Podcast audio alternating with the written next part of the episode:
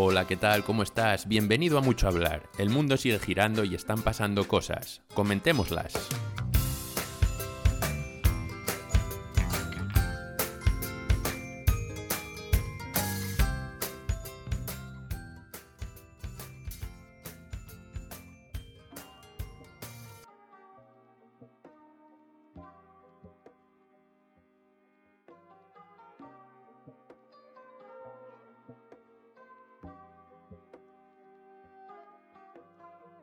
Hola, ¿qué tal? ¿Cómo estáis? Bienvenidos a Mucho Hablar, espero que estéis bien y con ganas de este nuevo episodio. Como os digo en la intro, el mundo sigue girando y siguen pasando cosas. En este Mucho Hablar comentaremos diversidad de asuntos, a veces de temas más informales, otras veces de temas más serios, Así como en el primer episodio fue, por decirlo de alguna manera, más relajado en cuanto a la temática, eh, ya que pues, hablamos de, de Bansky, hablamos de, del avistamiento de un puma, aunque luego también tocamos un tema un poco más serio, como es el de el entorno laboral y cuando uno se siente no lo suficientemente eh, reconocido en él. Hoy sí que me gustaría hablaros de un tema algo más serio, de una manera relajada y distendida, como siempre hacemos, pero definitivamente más serio. Bueno, no me enrollo más y os paso a contar. Creo que la mayoría de nosotros hemos sido educados en la importancia de vivir acorde a nuestros valores como regla general, ser consecuentes en la manera de actuar y pensar, defender todo aquello que, creemos que es justo, pero al mismo tiempo sabemos que en la vida real, en el día a día, esto puede resultar bastante más complicado de lo que pensamos en determinadas situaciones por ejemplo, en el ámbito laboral, hacer o decir algo, o no hacer o no decir algo por miedo a las consecuencias que esto pueda conllevar con tu jefe o compañero, porque suponga perder cierto grado de confort en tu puesto de trabajo o por cualquier otro motivo que nos pueda causar problemas, eh, de una u otra manera, puede ser un, un factor determinante para no vivir tan acorde a estos principios con amigos, con la familia. Esto puede ser por no herirles, ofenderles o directamente por no tener una pelea con ellos. Es algo a lo que nos enfrentamos todos los días y que creo que está fuera de toda discusión. Con todo esto lo que me gustaría haceros pensar es hasta qué punto estamos dispuestos a ir hasta el final con nuestros principios en determinadas situaciones. ¿Somos realmente consecuentes en nuestra manera de actuar y pensar hasta el final? ¿Y todo esto por qué? ¿Por qué nos cuentas todo este rollazo, entre comillas? Bueno, pues el 27 de septiembre se cumplirían 71 años del arresto de Milada Horakova. Ahora os explicaré quién fue y qué hizo esta persona, pero cuando escuché por primera vez la historia, la verdad que flipé. Por muchas cosas, pero especialmente por cómo vivió su vida siendo radicalmente fiel a sus principios y sus valores. Antes que nada, lógicamente me gustaría aclarar con todos vosotros que no pretendo resumir la vida de una persona al detalle en apenas 20 minutos. Simplemente me gustaría daros las principales pinceladas de su vida para que os deis cuenta de, lo valiente que era esta persona y, de cómo predicó con el ejemplo de, lo que precisamente estoy abordando en este tema, ¿no? En este podcast. El vivir siempre fiel a tus valores y tus principios. Mila Jorakova nació en Praga el día de Navidad en 1901. Era hija de del dueño de una fábrica de lápices y lógicamente fue al instituto, el high school, por si hay gente de Latinoamérica o Norteamérica escuchándome, eh, durante la Primera Guerra Mundial y más tarde entró a la Facultad de Derecho de la Charles University, Universidad de, Carlos, en 1921 solo tres años después de la fundación de la República Checoslovaca de, de aquellos tiempos. Se graduó en 1926 y bueno, llegó a ser directora del Departamento de Bienestar, Bienestar y Salud, sería más o menos como lo llamaríamos hoy, del, Ayuntamiento de la ciudad de Praga, ¿no? Ese mismo año se unió al Partido Nacional Socialista Checoslovaco, pero como verás a continuación, absolutamente nada que ver con el Partido Nacional Socialista Alemán o nazi. Créeme que entenderás por qué muy bien en unos minutos. Jorakova desde un principio siempre fue súper activa en temas de derechos de la mujer, fue activista desde el inicio de la Primera República Checoslovaca, fue una, como doctora en Derecho, fue una de las fundadoras del Consejo Nacional de Mujeres, que era la organización que básicamente agrupaba a todos los movimientos por los derechos de la mujer en el país. Cuando la vida de Jorakova empezó a, tornarse bueno, una auténtica pesadilla, como ahora os empezaré a explicar, fue cuando los ejércitos de Hitler entraron en Praga en 1939.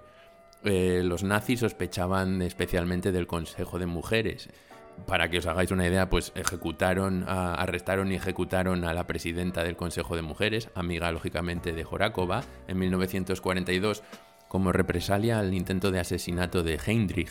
Bueno, perdonad mi alemán, pero bueno, él era conocido como con el sobrenombre del carnicero de Praga. Así que ya os podéis imaginar cómo era el elemento este. Pues como os digo, la presidenta del Consejo de Mujeres fue ejecutada como represalia por el intento de asesinato de este alto mando nazi. Y digo intento porque sí es cierto que este nazi murió una semana, unos días, una semana después, creo, por una septicemia, pero bueno, digamos que no murió en el acto y por eso digo intento, pero bueno, al final fue un asesinato. Como os decía, por este, como represalia por esto, ejecutaron a, la presidenta y a Jorakova la detienen finalmente en 1940. La arrestan y es deportada a un campo de concentración nazi en Teresín, pero se dice que en ningún momento traicionó a ninguno de los miembros de la resistencia y que gracias a sus conocimientos legales pues que pudo escapar de la sentencia de muerte y fue condenada a solo, entre comillas, solo ocho años. Fue sentenciada a ocho años, sí, pero recordad, arrestada en 1940, campo de concentración, 1944 fue juzgada y sentenciada a ocho años de prisión. En 1945 finalmente es liberada por las tropas estadounidenses por resumiros la historia rápidamente con todos los matices, con todos los diferentes puntos de vista que hay sobre esta convulsa época en Checoslovaquia, eh, apoyó al presidente posguerra mundial y pues sí, así lo, manifestó públicamente, pero en las elecciones de mayo del 46, más o menos un año después, los comunistas se habían convertido en el partido más fuerte en las elecciones, pero todavía estaban lejos de lograr la mayoría. ¿Qué pasó? Pues bueno, lo que por todos es conocido, que la presión militar eh, soviética en el país pues eh, se empezó a allanar el camino para, para, los comunistas. Jorakova en este momento sí que protestó de una manera, digamos, clara en el Parlamento trató de evitar que los comunistas se alzasen con el poder. Luego, como todos decimos, el resto es historia, ¿no? Ella como presidenta del Consejo de Mujeres trató de evitar que este consejo fuese parte del, del aparato político, así que Milada, una vez más, siendo súper fiel a sus principios, dimitió de su mandato parlamentario y poco después todos los partidos no comunistas fueron prohibidos por no considerarlos eh, alineados con el bloque, ¿no? no eran considerados partidos de bloque. Más adelante comentaremos esto un poco con más detalle, pero fijaos que en 47 años de vida, que por aquel entonces Milada tenía, ya había sufrido la, presión de dos regímenes totalitarios, primero los nazis y luego los comunistas. Parece ser que durante todo este tiempo, después de su expulsión del Consejo de Mujeres y demás, a Milada se le ofrecieron en numerosas ocasiones la oportunidad de, de huir del país, porque lógicamente estaba bajo el punto de mira, pero ella se negó. Allá por 1948 se reunió con cuatro conocidos representantes de los que por aquel entonces formaban parte de partidos democráticos ya desaparecidos, partidos en la clandestinidad, para discutir una posible acción conjunta, ¿no? Bajo las condiciones del nuevo régimen, cómo organizarse y demás pero parece ser que esta reunión el resultado fue bastante nulo. Incluso ni siquiera se consideró la cuestión de la acción violenta, se rechazó la idea de fundar una organización coordinadora de las diferentes células de la resistencia, etc. Esta reunión, que bueno, pues no deja de ser no relevante en términos de, de consecuencias o acción política, fue la perdición para Milada. ¿Por qué? Porque en septiembre de 1949 fue detenida por la seguridad del Estado. Años después, y cuando digo años fueron varios años después, incluso décadas, apareció abundante documentación que probaba que las pruebas utilizadas para enjuiciar a Milada y acusarla, entre otras cosas, de insurrección, intentos de asesinato, subversión, incluso incitación a la guerra, fueron falsas. Fue, digamos, un, juicio coreografiado, ya que el régimen pretendía no solo dar una lección a Milada, sino dar ejemplo a, futuros intentos de golpes de Estado golpes contra el régimen y por lo tanto no solo se pretendió acabar con Milada, sino sentar un precedente y para ello además, digamos, le dieron una vuelta de tuerca a este juicio y lo convirtieron en un, juicio, podríamos llamar juicio espectáculo, ya que por primera vez se decidió que iba a ser retransmitido por radio.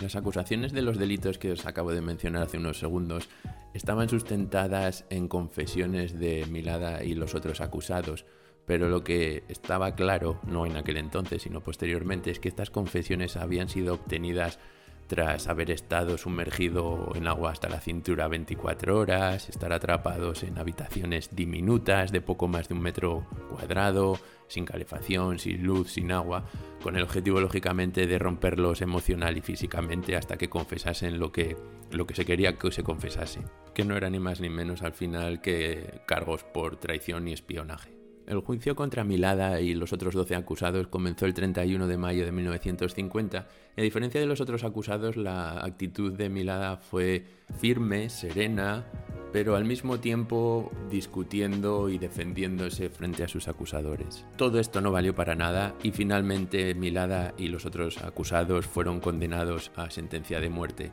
De nada valió que personalidades de la época como Winston Churchill, incluso Albert Einstein, del que se conserva también el telegrama que remitió al por aquel entonces presidente de la República Checoslovaca, pidiéndole que por favor no se llevase a cabo la ejecución. Así que resumiendo, ella y otros tres acusados fueron condenados a muerte, otras cuatro a cadena perpetua y otras cinco a penas de prisión entre 13 y 28 años. Ya para ir acabando con todo este super resumen express que os acabo de hacer sobre todo el proceso de, enjuiciamiento de Jorácova, eh, añadir que Jorácova fue la única de los condenados a muerte que se negó a presentar una solicitud de indulto al presidente, una vez más eh, Milada dando pruebas de esta personalidad tan abrumadora y tan, eh, tan fiel a sus principios y sus convicciones, ¿no? ya que ella consideraba que pedir el indulto al que por entonces era el presidente de la República Checoslovaca era una manera de someterse y admitir indirectamente su poder. Durante los días previos a la ejecución, Milada escribió varias cartas y una de ellas dirigida a su hija, hija a la cual se le prohibió abrazar a su madre en la única visita que le brindaron antes de que ésta fuese ejecutada. Como digo, Milada pidió a sus guardas entregarle una carta que finalmente fue entregada en 1989. Tras la revolución del terciopelo fue cuando se encontró en los archivos de, de seguridad del Estado esta carta que los comunistas habían guardado y no entregado como había sido la voluntad de, Milada a su hija. En esta carta que Milada escribe a su hija, habla de algo que enlaza directamente con lo que os comentaba y el motivo de este podcast, que es el de vivir conforme a tus principios, ser consecuente y coherente con tus convicciones. Cito literalmente lo que le escribe. No te avergüences de admitir una verdad de la que te has dado cuenta, aunque proclamases lo contrario hace poco. No te vuelvas obstinada con tus opiniones, pero cuando llegues a considerar algo correcto, sé tan firme que puedas luchar y morir por ello. He vivido una buena vida, acepto mi castigo con resignación y me someto humildemente. Mi conciencia está limpia y espero y creo que pasaré la prueba del más alto juicio, el de Dios. Así que casi nada, la señorita, o señora mejor dicho, Milada. Como os decía, eh, fue condenada a muerte por horca, y una vez más, eh, Milada dando, dando pruebas de su más que admirable, yo diría que es única fuerza de voluntad, eh, convicción, coraje, valentía y demás, dijo esto. Estas fueron sus últimas palabras cuando iba a ser ejecutada. He perdido esta lucha, pero me voy con honor. Amo este país, amo a esta nación, lucho por su bienestar. Me voy sin rencor hacia vosotros. Pues casi nada, ¿verdad? Vaya vida, una vida en la que, como os decía al principio, por propia iniciativa se metió en problemas. Lo fácil para mi lado hubiese sido mirar para otro lado o adaptarse a la situación o callarse la boca, pero había algo en ella que que le impulsaba a, no, a decir, no, es que no creo en esto, creo en algo totalmente diferente y no me voy a callar. Y no solo no me voy a callar, sino que voy a actuar, voy a ser consecuente con lo que pienso. A mí me, flipa, me flipa porque no estamos hablando de, de un país democrático, una situación más o menos como la que está reinando en el último siglo en Europa en muchos países. No, no, eran tiempos convulsos, tiempos donde, donde el régimen de uno u otro bando, regímenes totalitarios, nazis, comunistas, eh, te mataban por pensar como pensases. Y aún así, ella sabiéndolo, decidió seguir hacia adelante. Si sigo pensando sobre toda su vida, yo ya admiraría esto de una persona que lo ha hecho, digamos, una vez en su vida, es decir, luchar contra un régimen en, particular. Pero lo que hace Milada es, es el, el, doble loop, ¿no? Es primero contra los nazis, la mandan a un campo de concentración, es liberada porque la guerra estaba tocando a su fin, pero luego, en vez de volver a su vida tranquila y acomodada, como os decía, pertenece a una clase media alta, tirando más a alta, no, no, ella decide una vez más meterse en el barro y seguir luchando contra quien haga falta, pagando el más alto precio, ¿no? Que es el precio de, el precio de su vida.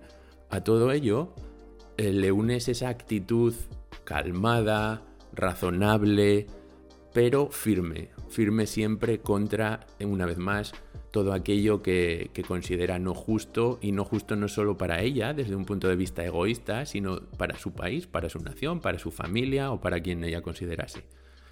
Bueno, pues esto es de lo que os quería hablar hoy. Si es cierto que es un poco más intenso este podcast, en otros, como os digo, los temas eran muy variados, así que podremos hablar de otras cosas mucho más divertidas, relajadas, incluso superficiales, que, no por ello son menos divertidas. Así que nada, espero que, como siempre os digo, dejéis vuestros comentarios en nuestra cuenta de Twitter, arroba mucho guion bajo hablar, qué os ha parecido, cuáles son vuestras experiencias personales en cuanto a vivir acorde a vuestros valores y demás que sin más me despido. Adiós.